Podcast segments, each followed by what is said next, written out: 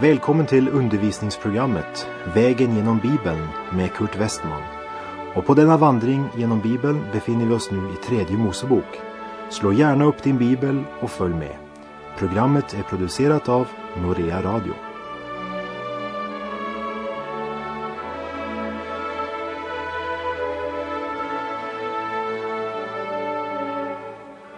Välkommen till fortsatt vandring vägen genom Bibeln.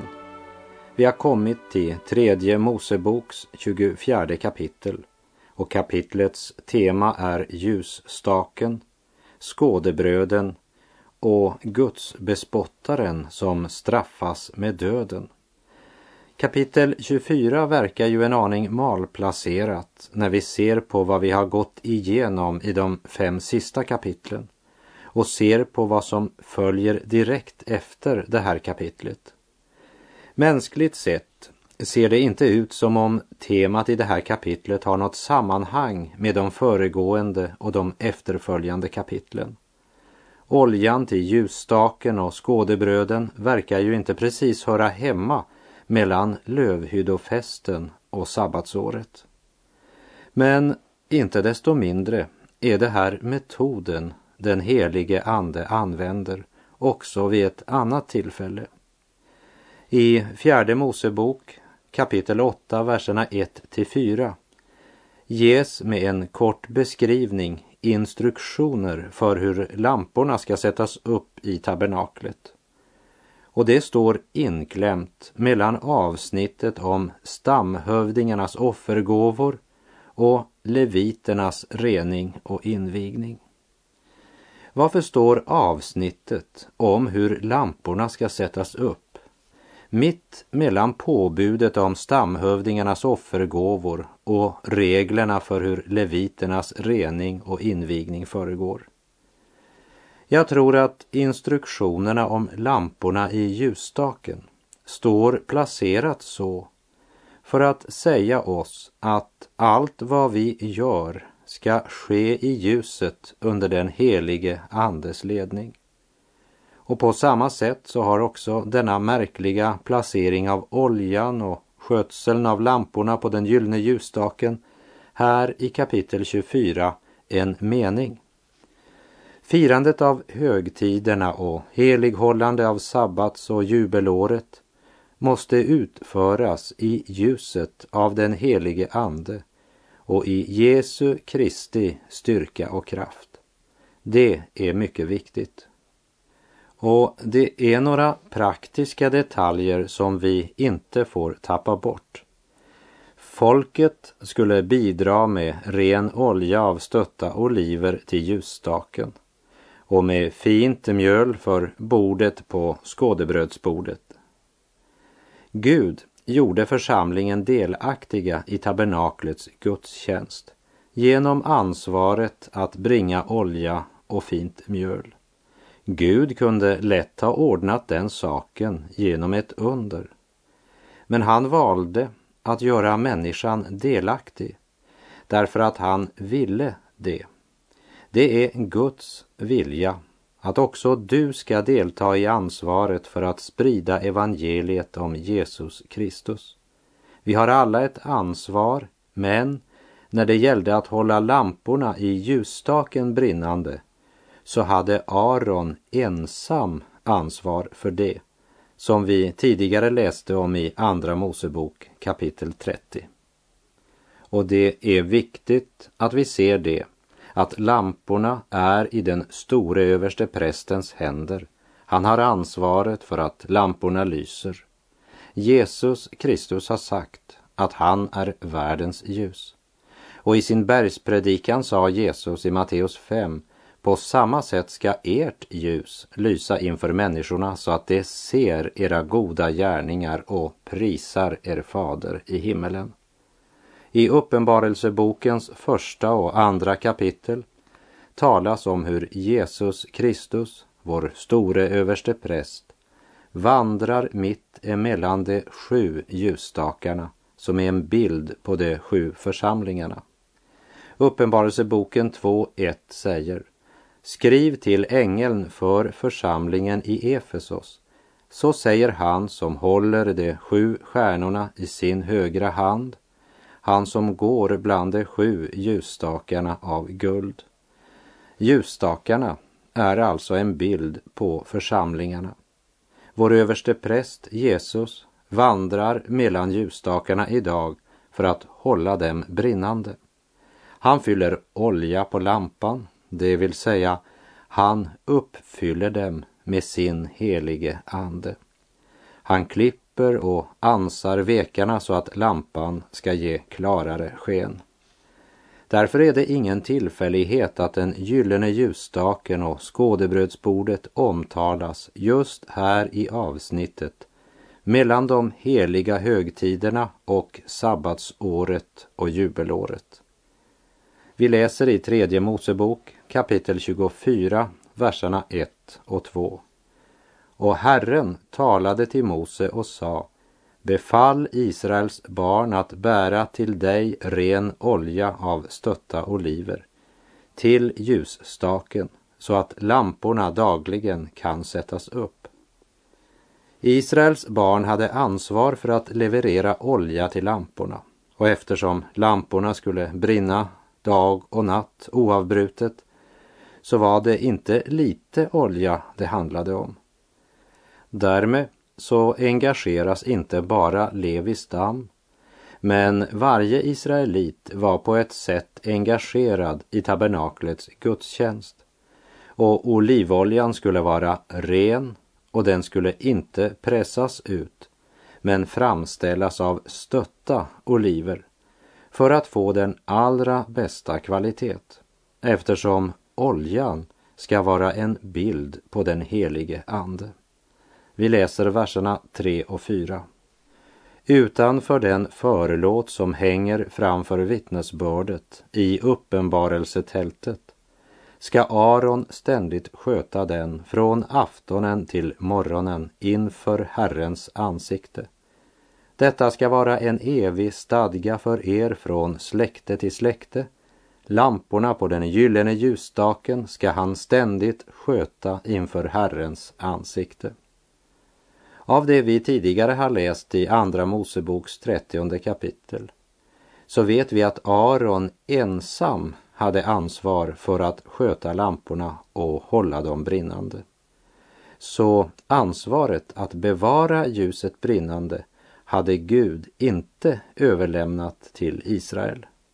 Men Gud hade utvalt en som skulle passa på detta. Och den gyllene ljusstakens strålar lyste med oförminskad glans mitt i Israels moraliska natt. Aron sörjde för att vekarna blev klippta och ansade och sörjde för att det alltid var nog med olja och att lamporna var tända och lyste. En underbar bild på Guds trofasthet mot sitt folk, även då deras tillstånd var präglat av skröplighet av sömn och mörker. Lampan den lyste alltid i tabernaklet. Och idag vandrar överste prästen Jesus Kristus mitt mellan ljusstakarna.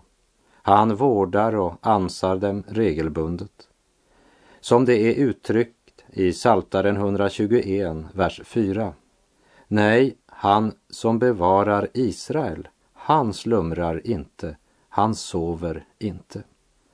Vi läser i tredje Mosebok 24, verserna 5 till och med 9. Och du ska ta fint mjöl och av det baka tolv kakor.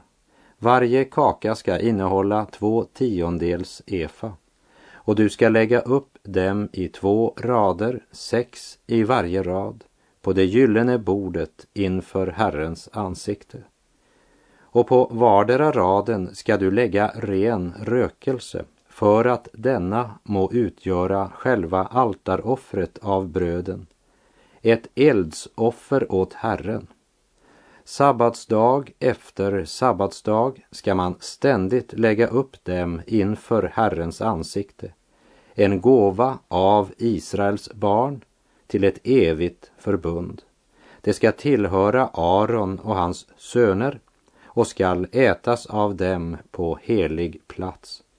ty det är högheliga och är hans eviga rätt av Herrens eldsoffer. Så som eh, oljan talade om den helige Ande, så talar brödet om Jesus Kristus. Som vi tidigare nämnt i flera program så är surdegen en bild på synden och ondskan. Och därför talas det inte om någon surdeg till dessa tolv kakor. Varje kaka avbildar Kristus, direkt förbunden med var och en av Israels tolv stammar. De är alltid inför Herrens ansikte. Angående ljusstaken och brödet vill jag ta med två citat ifrån Nya testamentet. Det första från Johannes 8, vers 12. Sedan talade Jesus till dem och sade, jag är världens ljus. Den som följer mig ska inte vandra i mörkret utan ha livets ljus. Och det andra är från Johannes 6, vers 51. Jag är det levande brödet som har kommit ner från himmelen. Den som äter av det brödet ska leva i evighet. Brödet jag ska ge är mitt kött. Jag ger det för att världen ska leva.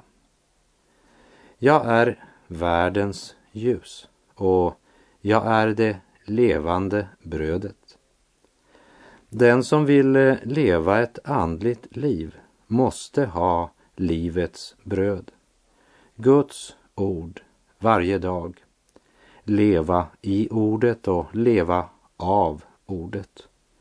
Och allt vi gör måste göras genom den helige Ande.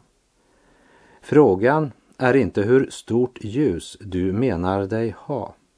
Frågan är, vad har du gjort med ditt ljus?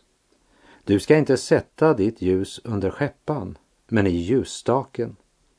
Jesus ska fylla din lampa med sin rena gudomliga olja om han bara får lov.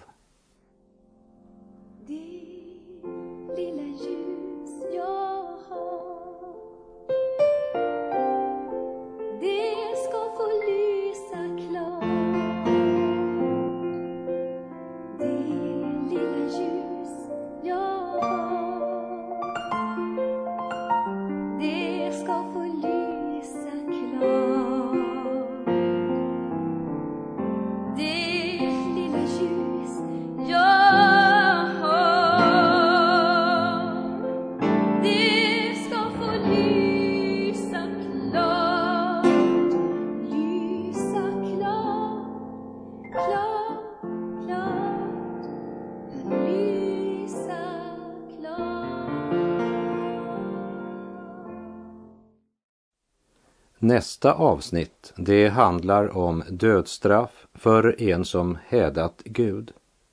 I tredje Mosebok är det bara två händelser nedtecknade som berättar om sådana som straffades med döden på grund av att ha smädat eller på ett eller annat sätt kränkt Gud. Den ena händelsen är i tredje Mosebok kapitel 10 om Nadab och Abihu och den andra möter vi nu här i tredje Mosebok 24.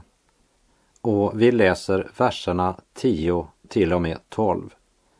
Och en man som var son till en israelitisk kvinna, men till fader hade en egyptisk man, gick ut bland Israels barn. Och den israelitiska kvinnans son och en israelitisk man kom i träta med varandra i lägret och den israelitiska kvinnans son smädade namnet och hädade. Då förde de honom fram till Mose och hans moder hette Selomit, dotter till Dibri av Dans stam. Och de satte honom i förvar för att de skulle få hans dom bestämd efter Herrens befallning. Här är det flera saker som bör nämnas. Först påminner vi om att Gud själv hade mycket klart sagt i Andra Mosebok 20, vers 7. Du ska inte missbruka Herrens, din Guds namn. Ty Herren ska inte låta den bli ostraffad som missbrukar hans namn. Både Mose och hela menigheten anar nog att Herren inte ska låta denne man som smädat Guds namn bli ostraffad. Men de här verserna talar också om ett ansvar som gäller hela menigheten. När Guds namn smädas angår det varje troende. Därför blir också den här mannen arresterad. Men vi lägger märke till att man anser saken så allvarlig att man gör ingenting vidare förrän man har fått en avgörelse genom ett ord från Herren. Pojken som smädat Guds namn hade en judisk mor, men hans far var egyptisk. Bibeln berättar i Andra Mosebok 12 att det var en hop av allehanda slag som drog iväg tillsammans med dem när de utvandrade från Egypten. Och den blandade hop som drog ut från Egypten tillsammans med Israels barn förorsakade stora problem i lägret som vi kan se i fjärde Mosebok 11 och vers 4 där det står och den blandade folkhop som åtföljde dem greps av begär. Israels barn själva började då också åter att gråta och sa Ack om vi hade kött att äta.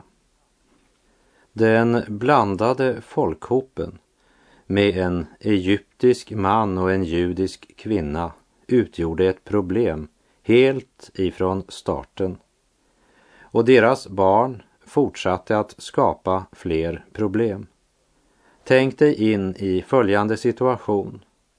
När dagen hade kommit och Israels barn skulle utvandra från Egypten för att gå till löfteslandet så stannade far i Egypten medan mor drog ut från Egypten. Här drogs skiljelinjen mellan de två.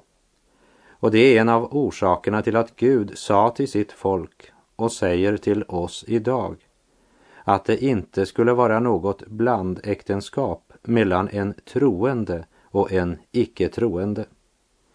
Det har ingenting att göra med ras eller hudfärg. Det är fel av en kristen att gifta sig med en icke-kristen, det säger Gud. Och därför att Gud säger det så vet vi att det är fel. Den här blandningspojken med en judisk mor och egyptisk far blev tvungen att välja vid judarnas uttåg från Egypten. Om han skulle följa mor på hennes väg eller stanna hos far. Problemet var att beslutet blev aldrig verkligen taget. Visst hade han valt att gå med till löfteslandet. Men i hans hjärta dök alltid frågan upp. Jag undrar om jag skulle ha stannat hos min far. Den blandade hopen har alltid ett frågetecken framför sig. Att lämna Egypten var en svår avgörelse redan från början. Och sedan återvände deras tankar ständigt till Egypten. Och när de upplevde svårigheter var de de första att klaga. Och nu ska du höra, kära vän. Vi har samma fenomen i församlingen idag. Det är ofrälsta människor som inte är födda på nytt och som önskar att ha en fot med i den kristna församlingen och den andra foten i världen. Människor som är snara till att klaga när de möter prövningar och svårigheter. Människor som inte har lärt känna Guds frid, men som bara äger omständigheternas frid och som ofta säger att om inte Gud snart gör som de har bett om så kan de inte längre tro på Gud. Människor som i likhet med Judas är med så länge som de tjänar på det. Och denna pojke med judisk mor och egyptisk far kom i träta med en israelitisk man. Och i stridens hetta smädar han Guds namn. Namnet som i Israel var så heligt att man inte ens uttalade det. På hebreiska skrevs det J-H-V-H. Och även idag frågar man sig om det ska uttalas Jehova eller Jave. Namnet var så heligt att Israels barn inte uttalade det. Men gudsbespottaren hade inga svårigheter med att uttala det. Och vi fortsätter verserna 13 till 16. Och Herren talade till Mose och sade För ut hädaren utanför lägret. Sedan må alla som hörde det lägga sina händer på hans huvud och må så hela menigheten stena honom. Och till Israels barn ska du tala och säga om någon hädar sin Gud kommer han att bära på synd och den som smädar Herrens namn skall straffas med döden. Hela menigheten skall stena honom, vare sig det är en främling eller en infödd som smädar namnet. Han skall dödas. Gud uttalade själv straffet över gudsbespottaren. Och det står här i skriften för att stadfästa den sanningen som går som en röd tråd genom hela Bibeln. Syndens lön är döden. Allvaret i Guds bespottelsen framgår av straffet Gud utdömde. När någon talar bespottande om Gud så är det inte en privatsak som andra inte ska lägga sig i. Men det är en sak som angår alla de troende. Och det blir åskådliggjort genom att alla som har hört honom tala bespottande ska lägga händerna på honom. Handpåläggningen förkunnar också att han själv är skuld till det som nu drabbar honom. Här har vi att göra med en märklig handpåläggning. Därefter så stenas han av hela församlingen som i lydnad mot Gud utför det som är deras gemensamma ansvar, nämligen att sörja för att något så fruktansvärt ont som smädande av Guds namn, det ska utplånas ur Israel. Och därmed stadfäster Gud också att den lag som Gud har givit genom Mose ska också gälla den främmande som bor ibland dem. Och vi läser tredje Mosebok 24, verserna 17 till och med 22. Om någon slår ihjäl någon människa skall han straffas med döden och den som slår ihjäl ett boskapsdjur ska ersätta det liv för liv. Och om någon vållar att hans nästa får ett lyte skall man göra mot honom som han själv har gjort. Bruten lem för bruten lem, öga för öga, tand för tand. Samma lyte han har vållat att en annan fick skall han själv få. Den som slår ihjäl ett boskapsdjur skall ersätta det och den som slår ihjäl en människa ska dödas. En och samma lag skall gälla för er. Den skall gälla lika väl för främlingen som för den infödde, ty jag är Herren, er Gud. Här möter vi den helige Gud, men också hans omsorg för vår nästa. Vår fallna natur behöver något som hindrar oss i all vår ondska, så att vi inte skadar vår nästa. Och låt oss se vad Jesus i den nya pakten undervisar om just dessa ord, öga för öga och tand för tand. I Matteus kapitel 5 säger han ni har hört att det blev sagt öga för öga och tand för tand. Men jag säger er, värj er inte mot det onda. Nej, om någon slår dig på högra kinden, så vänd också den andra mot honom. Och han säger att Gud låter sin sol gå upp över onda och goda och låter det regna över rättfärdiga och orättfärdiga. Om ni älskar dem som älskar er, ska ni då ha lön för det, säger Jesus. Gör inte tullindrivarna likadant. Och så säger han, var fullkomliga så som er fader i himlen är fullkomlig. Gud är en nitälskande Gud som inte låter jäcka sig. Han är full av nåd, barmhärtighet och långmodighet och som väntar på en syndares omvändelse. Men väntar han förgäves så får hotelsen gällande kraft. Gud låter inte jäcka sig som det är uttryckt i Galaterbrevet 6.7. Låt inte bara bedra er, Gud lurar man inte. Vad man sår får man också skörda. Jag tänker på mannen som skulle bevisa att Gud inte fanns. Han reste sig upp inför en stor folkskara, knytte näven mot Gud och sa om du finns så ger jag dig en minut att slå ner mig.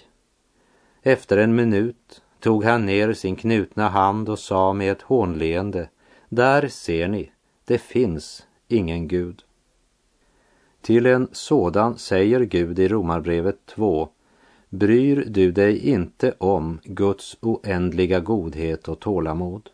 Förstår du inte att hans godhet vill föra dig till omvändelse?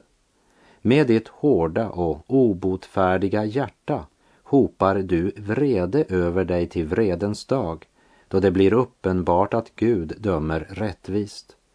Och i Romarbrevet 2.16, det skall framgå den dag då Gud, enligt det evangelium jag har fått från Jesus Kristus, dömer vad som är fördolt hos människan.